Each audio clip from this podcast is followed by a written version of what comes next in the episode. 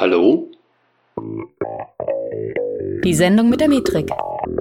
Der Webanalyse-Podcast mit eurem Gastgeber Mike Bruns.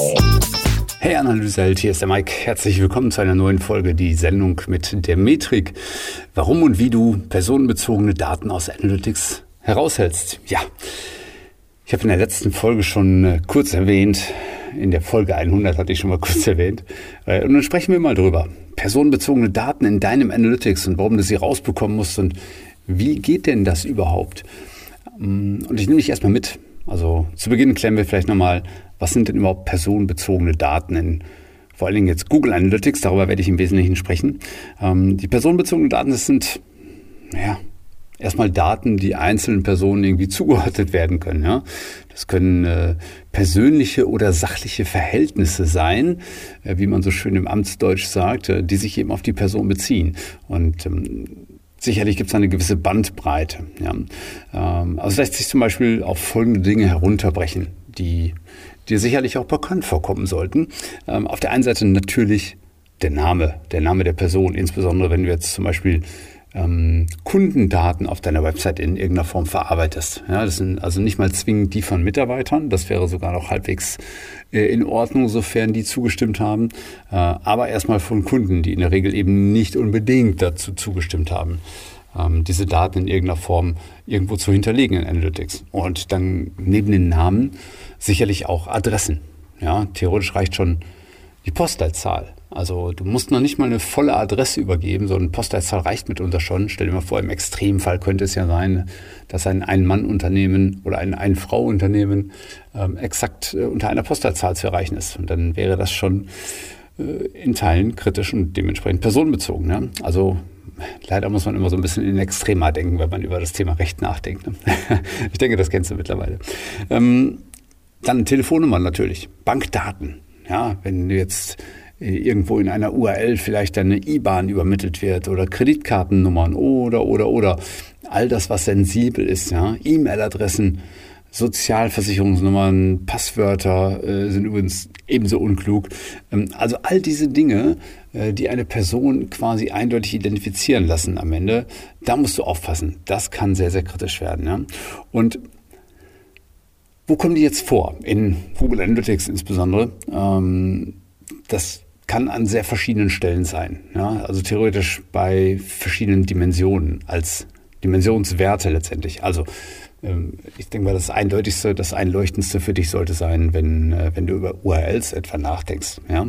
Äh, zum Beispiel du jetzt irgendwie eine URL, sowas wie www.domain.de und dann slash mein Konto slash und jetzt kommt vielleicht dein Vorname und dein Nachname. Ja, also es wird dir sicherlich sehr schnell bekannt vorkommen, wenn du mal in einen Kundenaccount eingeloggt bist. Wenn da in der URL dein Name steht, dann kann es sein, dass der jetzt gleichzeitig an das Webanalyse-Tool mit übergeben wird.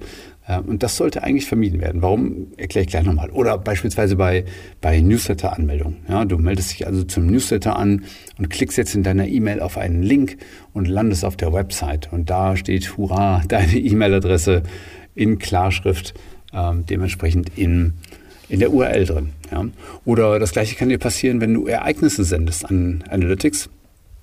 Da gibt es ja aktuell, vor allen Dingen in der, in der ähm, noch aktuellen Version Universal Analytics, gibt es zum Beispiel Ereigniskategorie, Aktion und Label.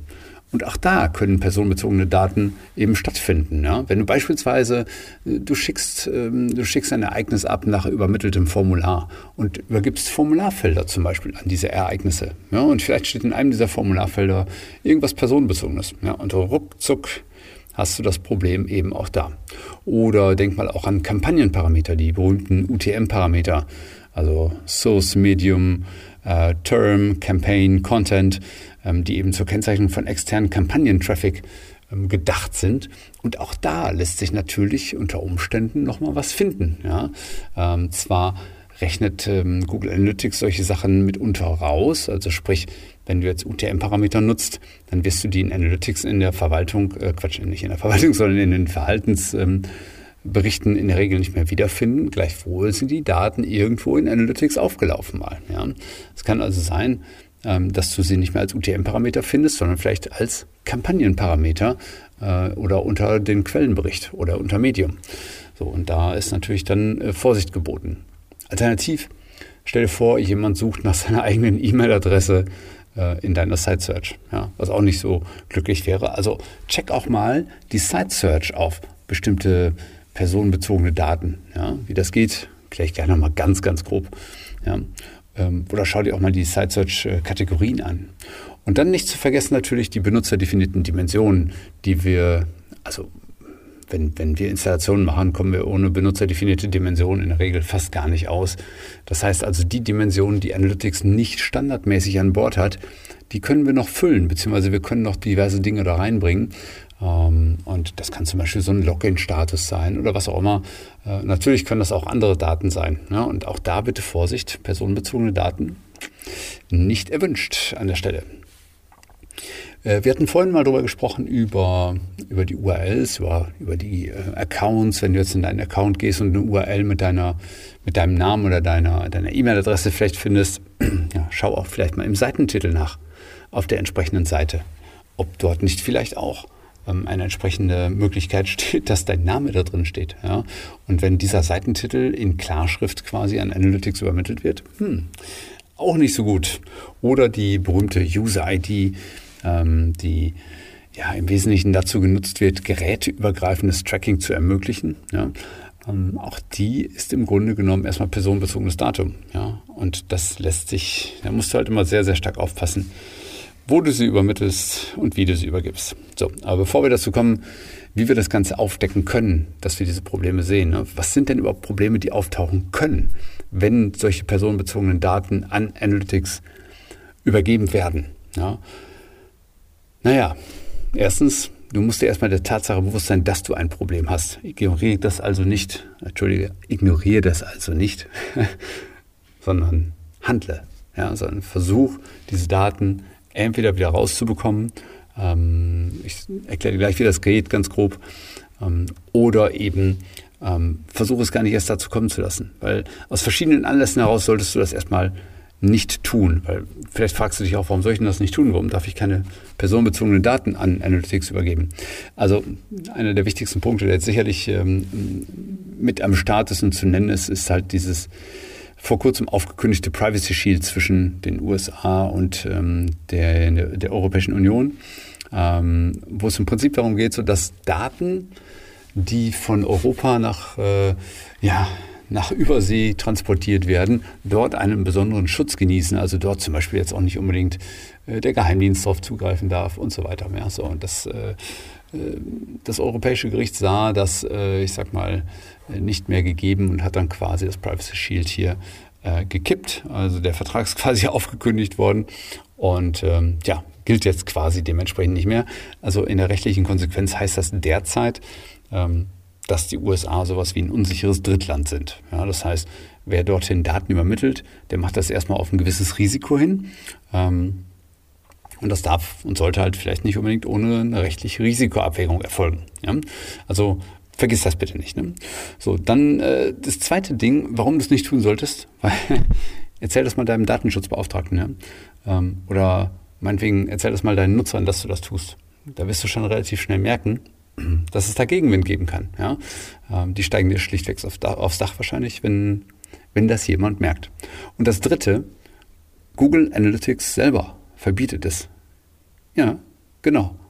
Und ähm, dafür schaust du am besten mal in die Nutzungsbedingungen von Google Analytics. Da findest du unter 7.1 in den Nutzbedingungen, Nutzungsbedingungen, ich ähm, verlinke die hier mal in den Show Notes. Da steht so ein Satz wie, Sie werden keine Informationen an Google übermitteln, anhand derer Google eine Person identifizieren könnte, noch werden Sie eine solche Übermittlung Dritten erlauben oder diese dabei unterstützen. Nun, das finde ich ziemlich eindeutig. Ne? Ähm, und deswegen alleine, allein schon wegen Punkt 3 solltest du es lassen. Ja? Was du in anderen Analytics-Tools machst, äh, bleibt natürlich trotzdem dir überlassen. Ich würde es dir aber trotzdem nie raten, so etwas zu tun. Ich gehe davon aus, dass auch andere Analytics-Tools so etwas äh, häufig ausschließen würden. Ja. Und was jetzt passieren kann, ist natürlich, also die, die Reaktionen können mannigfaltig sein.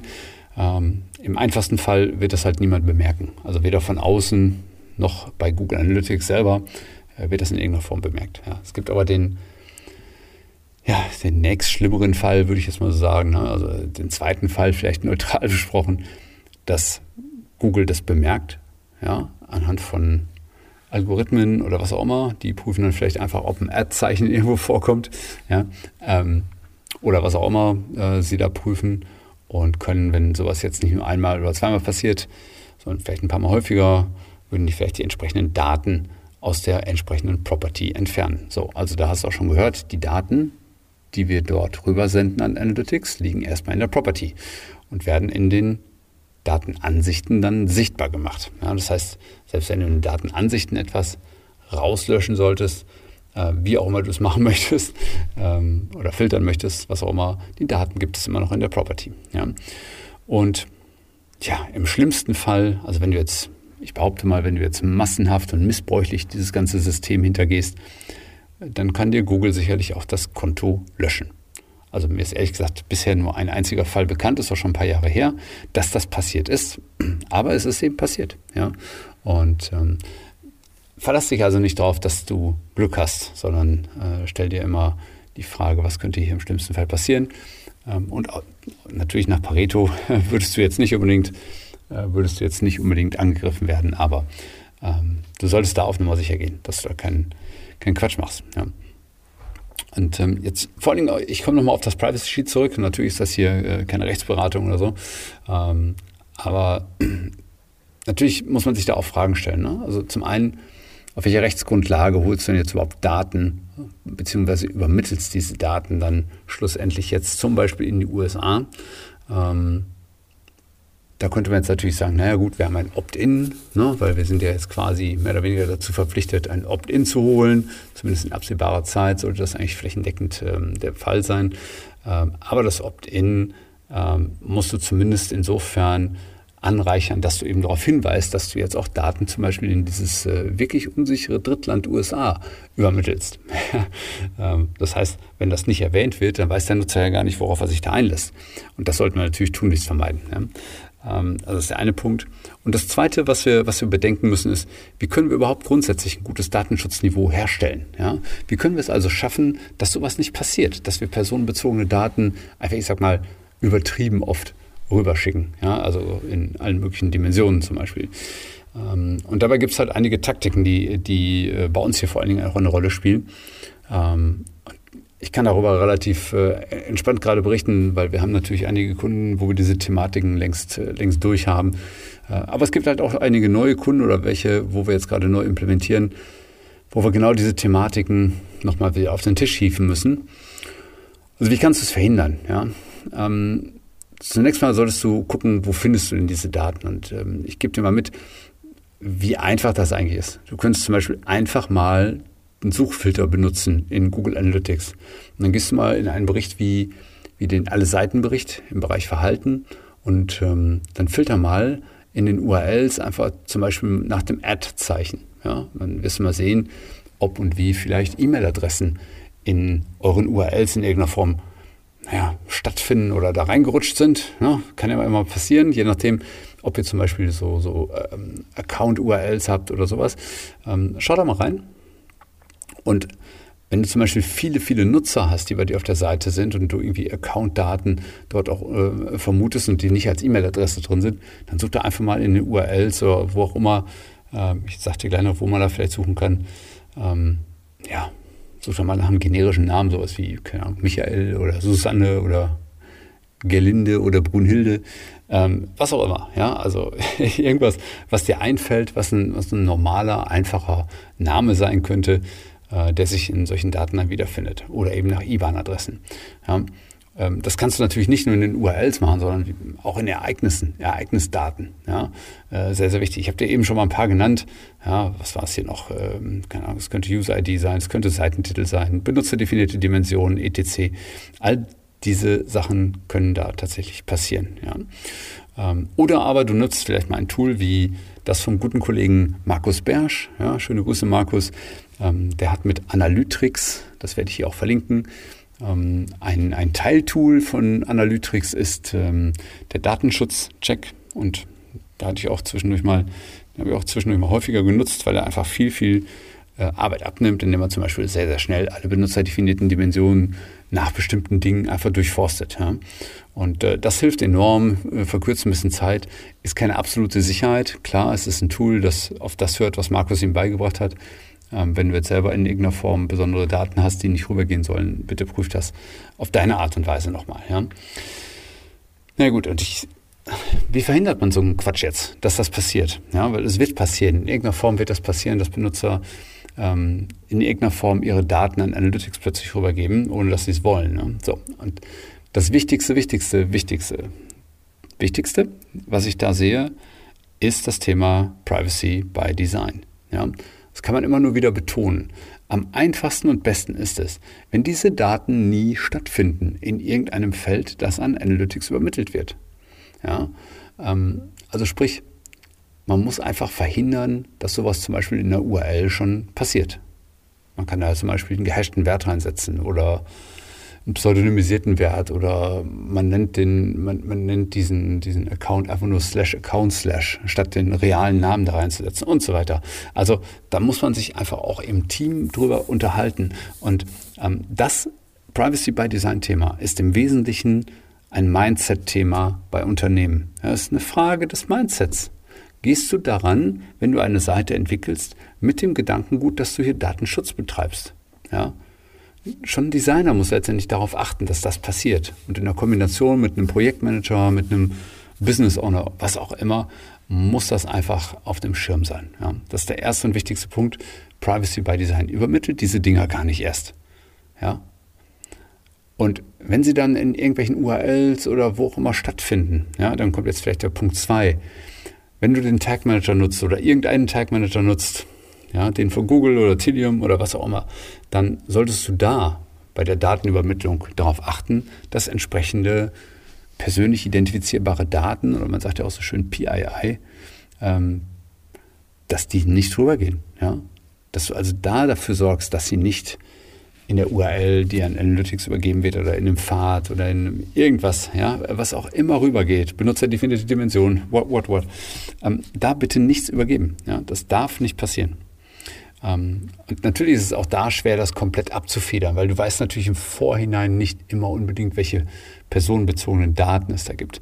Aber ich habe ähm, ich habe dazu vor einer, vor einer ganzen Weile schon mal einen Blogpost geschrieben und da findest du zum Beispiel auch einen Google Tag Manager Container mit einem kleinen Skript, das dir einiges an Arbeit abnimmt. Das lässt sich sicherlich verfeinern und sicherlich könnt ihr bei euch in den Daten auch erstmal suchen, was da noch alles rausgenommen werden soll. Aber dieses Skript kann euch schon ein bisschen Arbeit abnehmen. Ja? Ähm, ich verlinke das hier ebenfalls in den, äh, in den Show Notes. Ja? Und äh, die schlechteste Möglichkeit, also die dritte Möglichkeit, die ich da immer sehe, ist, äh, wenn du in Google Analytics Filter erstellst. Ja? Ähm, und bestimmte Daten einfach ausschließt oder überschreibst oder sonst was. Ähm, oder wenn es bestimmte Parameter sind, die diese naja, etwas unglücklichen Werte dann in sich tragen, dann kannst du etwa den, den Suchparameter aus URLs entfernen. Ja. Das Problem daran, ähm, das kannst du zwar tun, aber was die allerwenigsten wissen, und jetzt weißt du es, herzlich willkommen im Club, ähm, die, die Daten sind trotzdem noch in Analytics. Ja? Weil diese Filter, die wir setzen, die greifen nicht auf Property-Ebene zu, sondern die greifen auf Datenansichtsebene, also eine Ebene tiefer zu. Das heißt, die Daten fließen in die Property, werden dann in den Datenansichten aufbereitet für die Reports. Anhand der Filter zum Beispiel werden, werden halt bestimmte Daten gelöscht oder zugelassen oder was auch immer. Und wenn du da jetzt, ähm, tja, wenn du da jetzt deine persönlich identifizierbaren Daten drin hast, dann liegen sie trotzdem noch, ähm, auch wenn du sie filterst, auf der Property-Ebene. Ja? Also das solltest du auf dem Schirm haben. Das heißt, idealerweise kommen diese Daten gar nicht erst in Analytics an. Ja, und versteck dich bitte nicht dahinter, dass du ja die IP-Adresse anonymisiert hast, was du ja zwangsweise machen musst hier in, in Europa. Ne? Aber das ist nicht, äh, das ist nicht der Punkt. Ne? Was hilft es dir, wenn du die IP-Adresse anonymisierst und in der URL steht der Klarname und vielleicht noch ein Passwort dahinter? ähm, nun, herzlich willkommen in meiner Welt. Und du kannst natürlich in Teilen dafür sorgen, dass dir das auffällt, wenn, so, wenn solche Daten reinkommen. Ja? Also lass dich zum Beispiel alerten. Ja? Mach dir benutzerdefinierte Benachrichtigungen. Auch dazu habe ich heute mit einem Kunden ein schönes Gespräch gehabt, die einfach mal gar nichts im Report hatten. Also es ist kein Report streng genommen, es ist ein Alert. Nur das solltest du haben. Ähm, lass dich doch mal erinnern an, äh, an URLs beispielsweise und an Ereignisaktionen, wo bestimmte Dinge dann drinstehen. Ein Ad-Zeichen zum Beispiel, das ist trivial und einfach. Und du kannst da noch viel mehr checken. Ja, ja und um das jetzt nachträglich zu korrigieren, also mal angenommen, das Kind ist jetzt in den Brunnen gefallen, wir haben die Sachen jetzt drin in Analytics äh, und wir haben auch vergessen, sie zu filtern, was auch immer, also was auch immer wir an schlechten Sachen machen konnten, ähm, ist passiert. Ja. Jetzt gibt es halt nur einige wenige Optionen, die wir jetzt noch ziehen können. Also, erste und radikalste Möglichkeit ist, du löscht die Property. Ja, die Property ist Analytics, löscht du. Das ist eine Option. Ich kann dir ehrlich gesagt nicht sagen, was dann bei Analytics auf dem Server passiert, weil naja, es könnte sein, dass wenn du die Property löscht, dass die Daten irgendwie immer noch da sind, nur die Verknüpfung zu den Daten bei dir nicht mehr da ist. So, das heißt, da müssen wir schon ein Stück weit darauf vertrauen, dass Google mit den Daten am Ende nichts mehr anfängt. Ja? Aber löscht die Property ist eine Option. Ähm, die zweite Option ist, und das ist eine, die wir auch regelmäßig für unsere Kunden machen etwa, wir löschen Client-IDs aus den Daten raus. Äh, das kann zwar eine Weile dauern, das heißt, wenn man die gelöscht hat, kann, sagt Google, hey, bis zu 72 Stunden, bis wir die Daten hier rausgelöscht haben.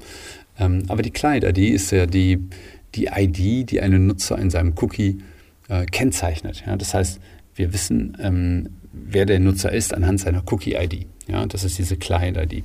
Und die können wir löschen lassen. Wenn wir wissen, dass es bestimmte Nutzer betrifft, das, auch das lässt sich ja filtern in bestimmter Art und Weise ähm, oder über eine API äh, abfragen zumindest, dann sind wir eben in der Lage, ähm, diese Daten auch relativ effizient zu löschen. Und das dritte ist, wir können bei Google Analytics selber auf Ebene der Property eine Löschanfrage für Daten stellen. Ne? Ich muss ehrlich gestehen, das habe ich hier äh, in der Agentur noch nicht machen müssen. Ähm, auch für unsere Kunden mussten wir es bisher nicht machen. Aber die theoretische Möglichkeit besteht.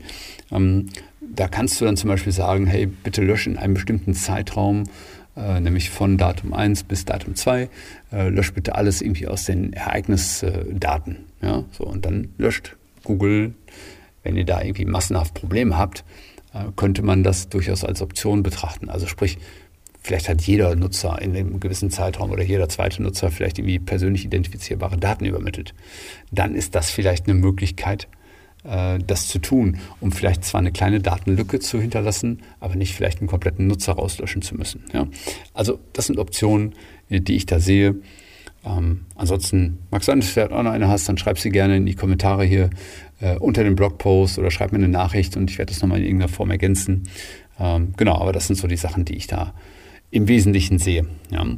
Aber sei dir sicher, dass du weißt, was du da tust, wenn du mit so etwas loslegst. Also wenn du anfängst, die Daten in Analytics zu manipulieren, zu löschen ähm, oder meinetwegen auch noch zu filtern, dann musst du wissen, was du tust. Ja. Und wenn du halt genau wissen willst, wie du sowas überhaupt verhinderst, wie du dich da optimal schützt, dann melde dich doch mal bei uns und wir helfen dir dabei, das herauszufinden. Ja? Melde dich mal bei uns auf ein kostenfreies Erstgespräch und wir gehen mal dazu über und gucken uns mal deine Daten an, wie verseucht sie vielleicht sind oder wie unrentabel die Daten für dich noch sind. Ja? Also melde dich bei uns unter www.metrika.de und dann würde ich mich freuen, äh, wenn wir uns sprechen. Und ähm, du, lieber Hörer, wenn dir die Folge gefallen hat und du schöne Insights hattest, dann würde ich mich freuen. Ich mache jetzt mal wieder ein Call to Action auf, äh, auf eine Bewertung. Ja? Schon lange nicht mehr gemacht. Ähm, aber es fehlen dann auch manchmal einfach ein paar Bewertungen. Das heißt, ich würde mich super freuen, wenn du hier schon so lange am Start bist oder auch nur kurz und dir die Folge gefallen hat, dann hinterlass doch bitte eine Bewertung in deinem Podcatcher oder bei iTunes oder wo auch immer du das ähm, hinterlassen möchtest. Ähm, möglichst die Sterne, die dir äh, am ehesten äh, zusagen. Und ja, und dann würde ich mich freuen, wenn wir uns in zwei Wochen wieder hören zur nächsten Folge von Die Sendung mit der Metrik. Mach's gut.